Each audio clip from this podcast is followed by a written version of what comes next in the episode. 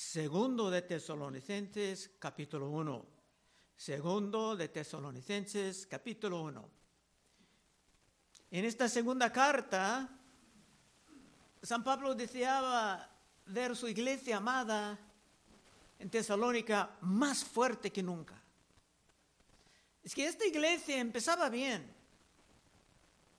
Recibieron las doctrinas bíblicas, las pusieron en práctica. También estaba una iglesia bajo fuertes persecuciones y esto actualmente puede ayudar a una iglesia a perseverar. La iglesia fue nacida en una lluvia de persecuciones en que Pablo tenía que huir de la ciudad. Los judíos incrédulos manipulaban a las autoridades del gobierno a venir fuertemente en contra de la obra. Estuvimos en Hechos 17.1. Vamos a pasar otra vez. Pasando por Anfípolis y Apolonia, llegaron a Tesalónica, donde había una sinagoga de los judíos.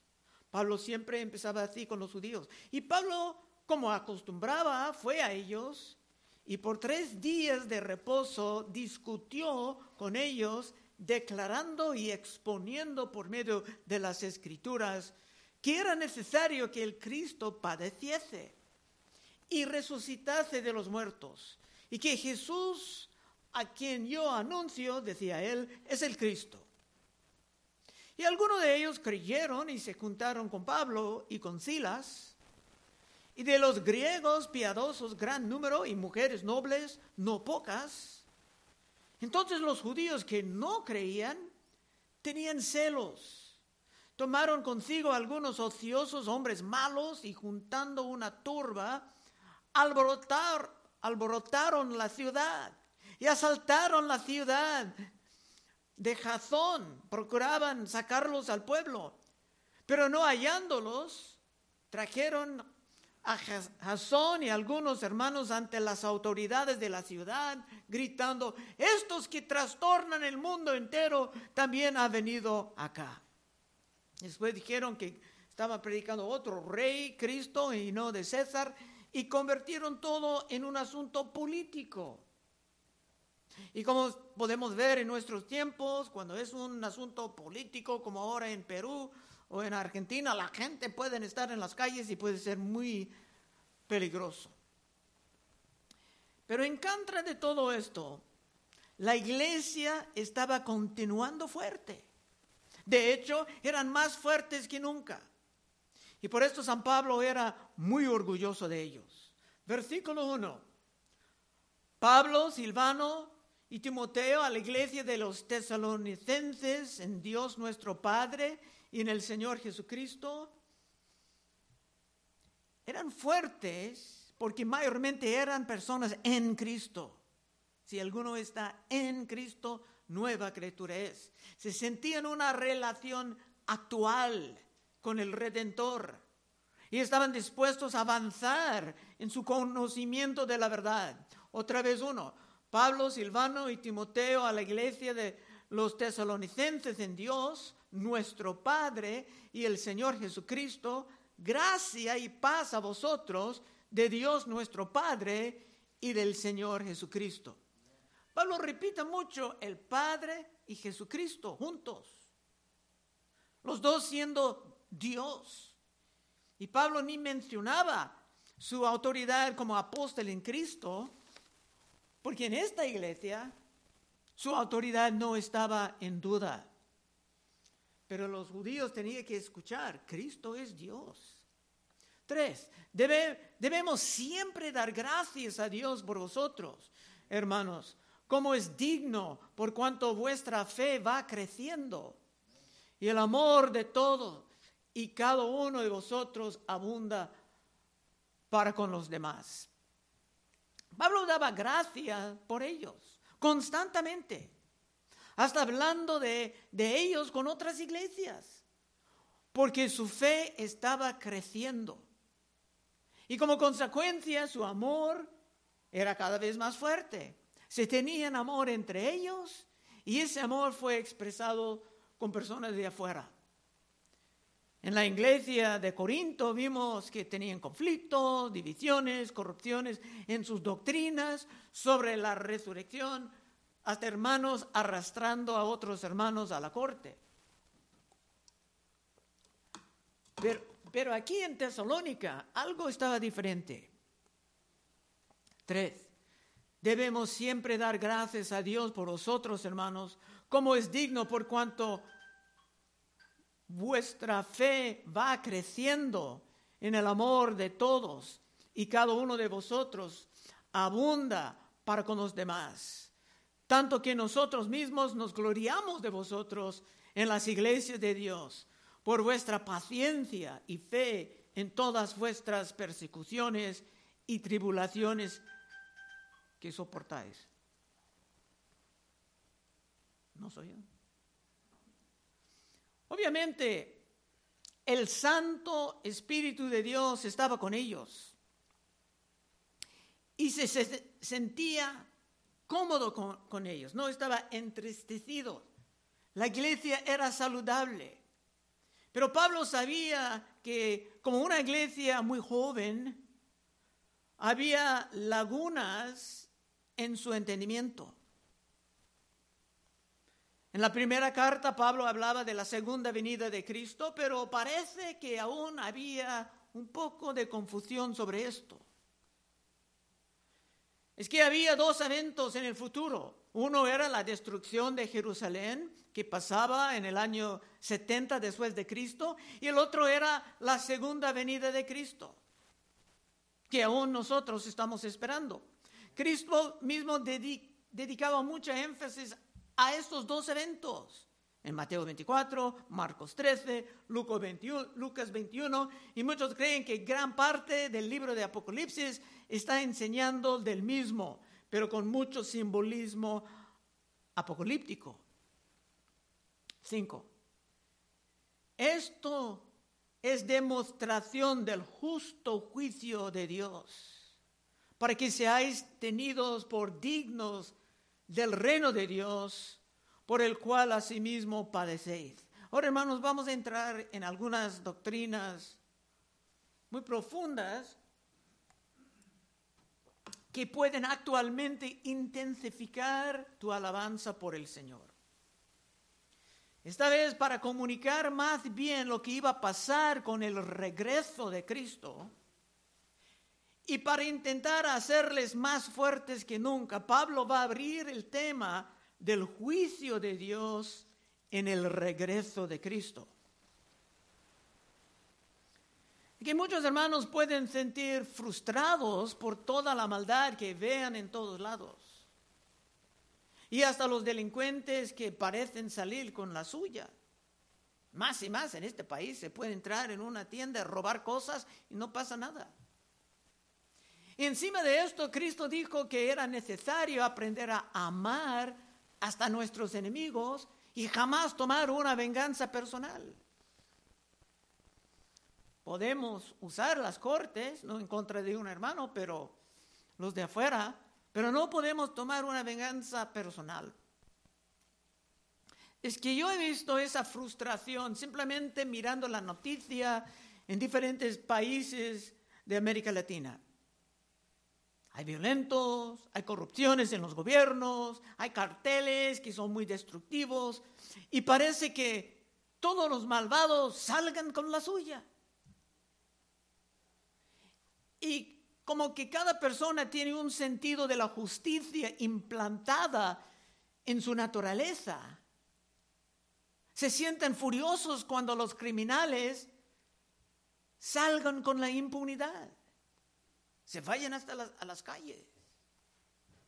Hace unas semanas fui a llevar a mi auto al mantenimiento en San Juan Capistrano y se llaman a uno de Uber para darte transportación gratis a la casa mientras ellos hacen toda la obra.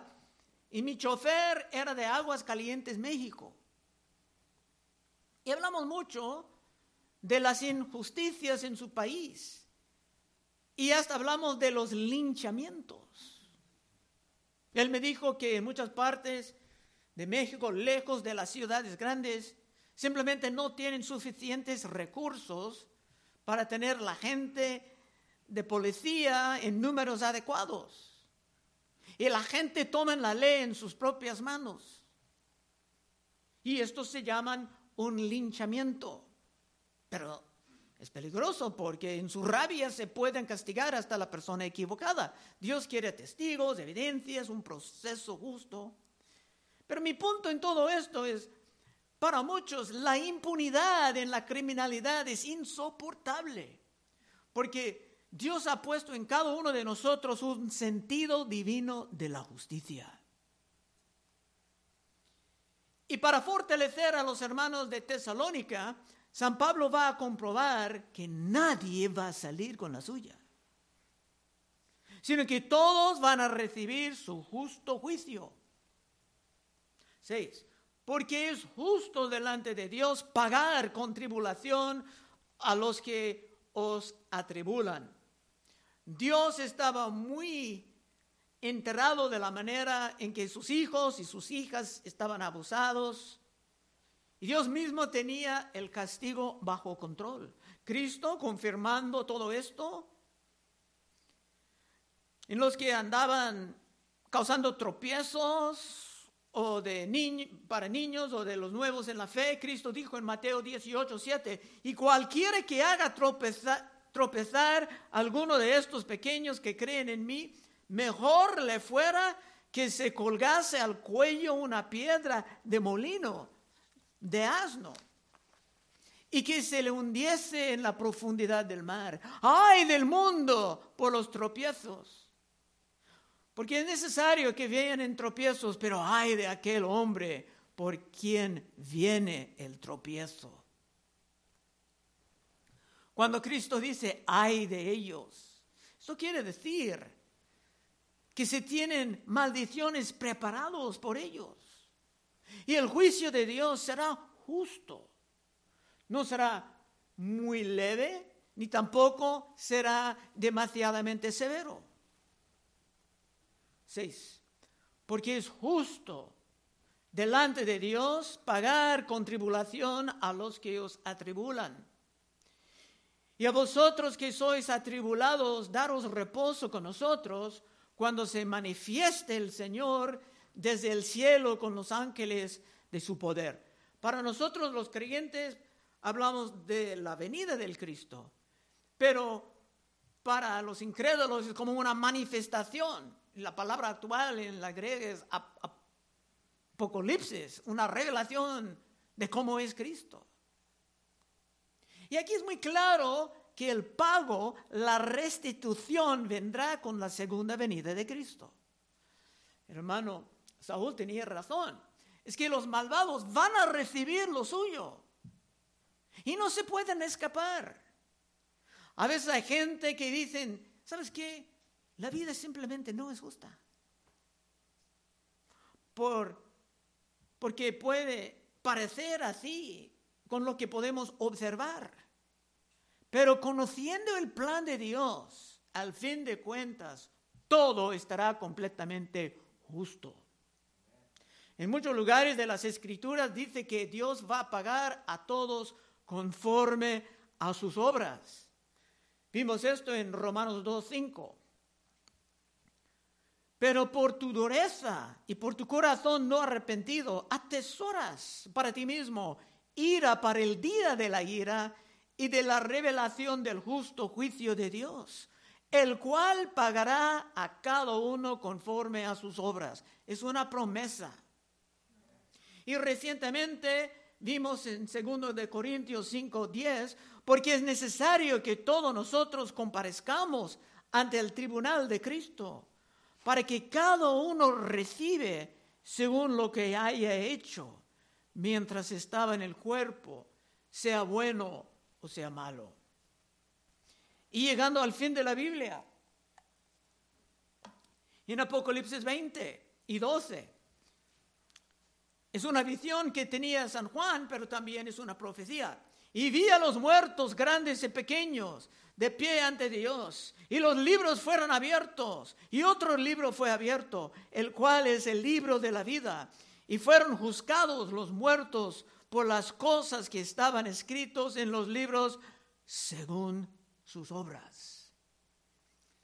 Y Salomón, el sabio, llegando al fin de su libro extraño, en Eclesiastes 12, 13, dice, el fin de todo el discurso oído es este, teme a Dios y guarda sus mandamientos, porque esto es el todo del hombre, porque Dios traerá toda obra, es una promesa, porque Dios traerá toda obra a juicio, juntamente con toda cosa encubierta, sea buena o sea malo. No van a escapar con nada.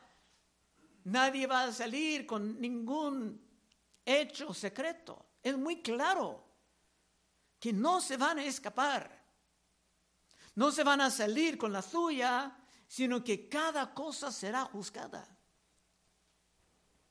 Y la única manera de escapar de esto es dando tu vida a Cristo en la fe y en el arrepentimiento como uno que ha tomado tu lugar en el gran juicio por la cruz. Seis. Porque es justo delante de Dios pagar con tribulación a los que os atribulan y a vosotros que sois atribulados, daros reposo con nosotros cuando se manifieste el Señor Jesús desde el cielo con los ángeles de su poder en llama de fuego para dar retribución a los que no conocieron a Dios ni obedecen al Evangelio de nuestro Señor Jesucristo, los cuales sufrirán pena eterna, perdición, excluidos de la presencia del Señor y de la gloria de su poder. Interesante que dice que el Evangelio es algo que uno tiene que obedecer. La gran reforma, hace 500 años, estableció que estamos justificados por la fe. Y hasta dicen que es la fe sola que salva. Y esto es una verdad bíblica, pero como dijo el gran reformador Juan Calvino, la fe sola es la que salva, pero la fe que salva jamás está sola. La fe verdadera va a producir un arrepentimiento, una obediencia, aunque tu obediencia no será perfecta en esta vida. Pero en otro lugar, San Pedro dijo algo muy semejante. Primero de Pedro 4, 17 porque es tiempo de que el juicio comience por la casa de Dios. Y si primero comience por nosotros, ¿cuál será el fin de aquellos que no obedecen al Evangelio de Dios? Y si el justo con dificultad se salva, ¿en dónde aparecerá el impío y el pecador? De modo que los que padecen según la voluntad de Dios encomiendan sus almas al fiel Creador y haga el bien. El Evangelio es algo bíblicamente que tenemos que obedecer. ¿Y tú has obedecido al Evangelio? Nueve. Los cuales sufrirán pena de eterna perdición excluidos de la presencia del Señor y de la gloria de su poder, cuando vengan aquel día para ser glorificado en sus santos y ser admirado en todos los que creyeron por cuanto nuestro testimonio ha sido creído entre vosotros. Esto claramente está hablando del infierno y aunque el infierno no es una doctrina muy popular en nuestros tiempos, San Pablo lo presentaba aquí para hacerlos ser hermanos de Tesalónica más fuertes que nunca. Es que el concepto de un purgatorio, por ejemplo, simplemente no está en la Biblia. Y una vez empezando su sentencia en el infierno, uno jamás puede salir. Ya vimos la manera en que el diablo y los suyos van a sufrir atormentados para siempre, jamás. Apocalipsis 20 y 10. Y el diablo, eso también es Apocalipsis, una visión, pero profético. Y el diablo que los engañaba fue lanzado en el lago de fuego y azufre, donde estaban la bestia y el falso profeta, y serán atormentados día y noche por los siglos de los siglos. No hay otra manera de decir, más bien, la eternidad. Es un castigo, una tormenta perpetua. Pero Cristo Jesús, el salvador, salvador del amor, hablaba más del infierno que cualquier otra persona en toda la Biblia. Es que Cristo también deseaba dejar a sus discípulos más fuertes que nunca. Cristo dijo más de este lugar final del diablo cuando dijo en Mateo 25, puede ir en la tarde y ver todo el contexto, pero en Mateo 25, 41 Dice, entonces dirá también a los de la izquierda, apartaos de mí, malditos, al fuego eterno preparado para el diablo y sus ángeles, porque tuve hambre y no me diste de comer, tuve sed y no me diste de beber, fui forastero y no me recogiste, estuve desnudo y no me cubriste, enfermo y en la cárcel y no me visitaste. Estaban juzgados por sus obras, pero los que tenían obras era solamente porque estaban regenerados por la fe. El diablo no será solo en este lugar incomprensible, incomprensible e intolerable, tolerable, sino que habrá seres humanos a su lado. Y jamás pueden salir.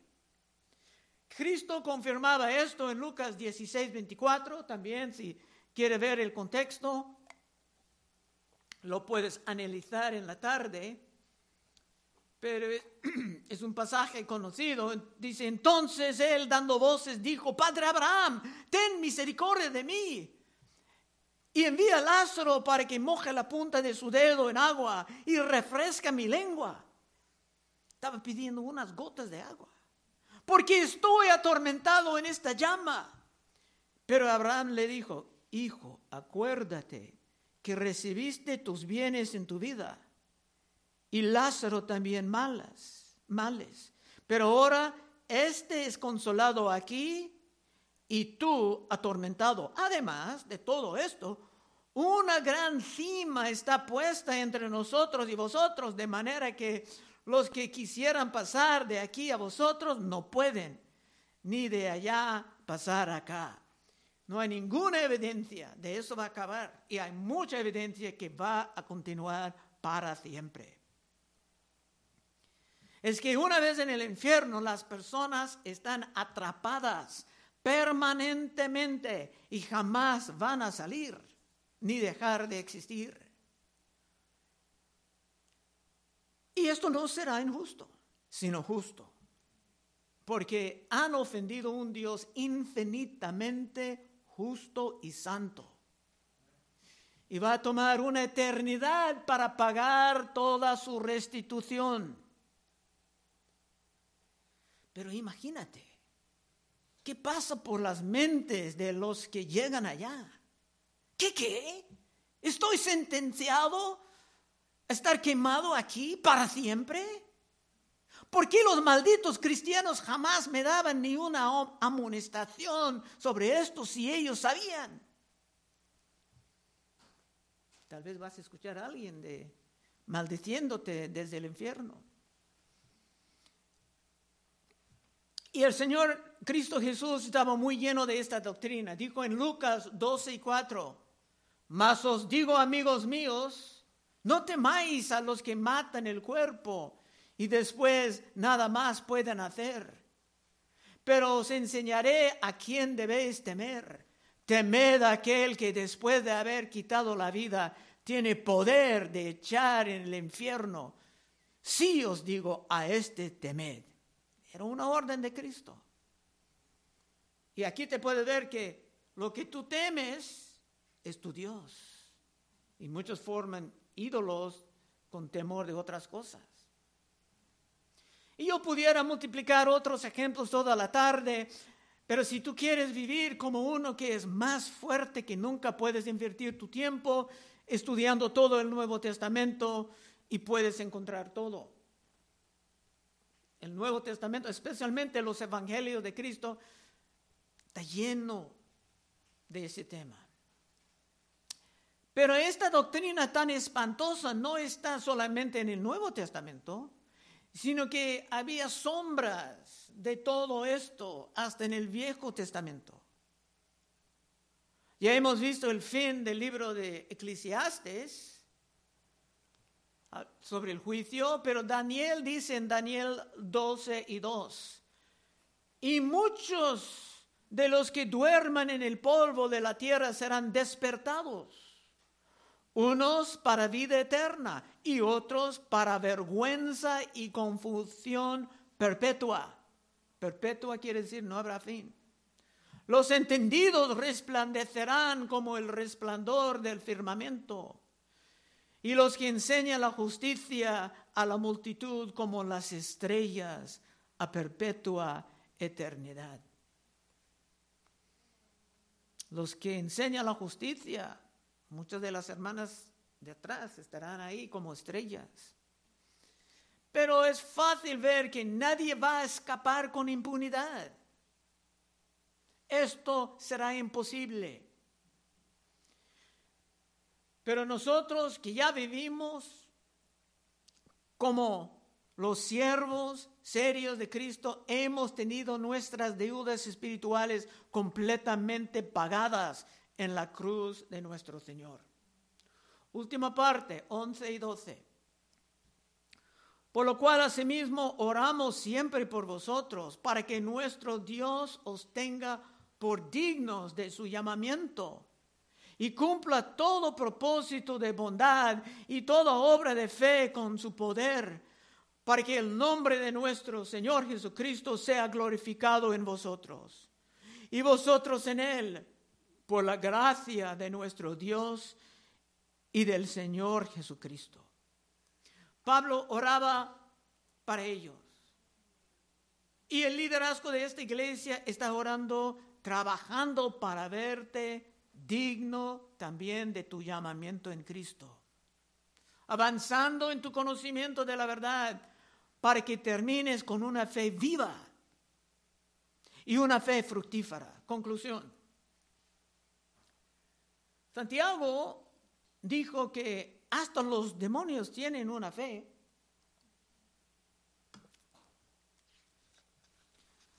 En el libro de Santiago, capítulo 2, 19, dijo a uno, ¿tú crees que Dios es uno? Bien haces, también los demonios crean y tiemblan. Y te puedes ver ejemplos de esto en los evangelios cuando Cristo Jesús estaba delante de un demonio. Unos ejemplos y podemos cerrar.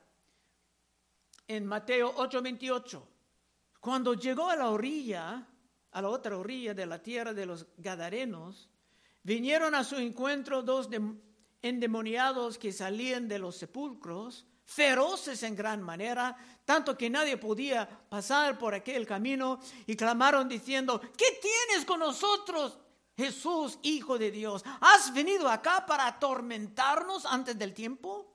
Sabían que iba a venir un, un tormento, pero pensaban que era más en el futuro y pensando que era ahora, estaban aterrorizados. Los demonios tienen una fe. Y hasta tienen una teología, pero esto no es ninguna ayuda para ellos, porque ellos tienen una fe muerta. Pero ellos saben cada momento que en un futuro van a recibir sufrimientos eternos. Eso es lo que se espera. Y cada cual quiere llevar muchos seres humanos consigo. Otro reporte de esto está en Marcos 5, 6. Cuando vio pues a Jesús de lejos, corrió y se arrodilló ante él y clamando a gran voz dijo, ¿qué quieres conmigo, Jesús, Hijo de Dios Altísimo? Te conjuro por Dios que no me atormentes. Saben que el tormento puede salir de Cristo.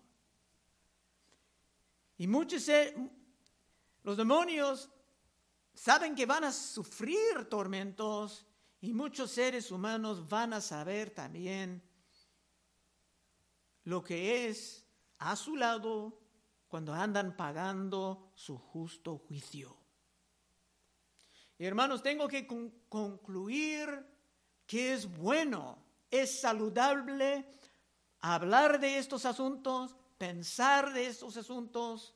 Y la prueba es que Dios ha incluido tanto sobre ese tema en sus santas escrituras. Y si tú también quieres vivir como uno que es más fuerte que nunca, sabiendo lo que va a pasar cuando Cristo regrese, puedes pasar al frente en unos momentos y oraremos contigo.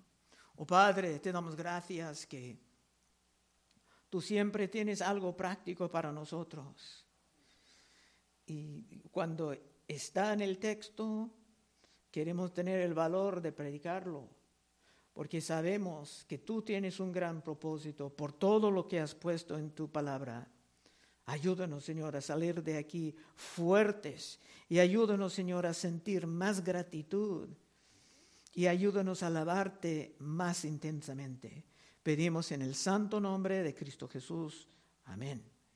Bueno, hermanos, estaremos enfrente.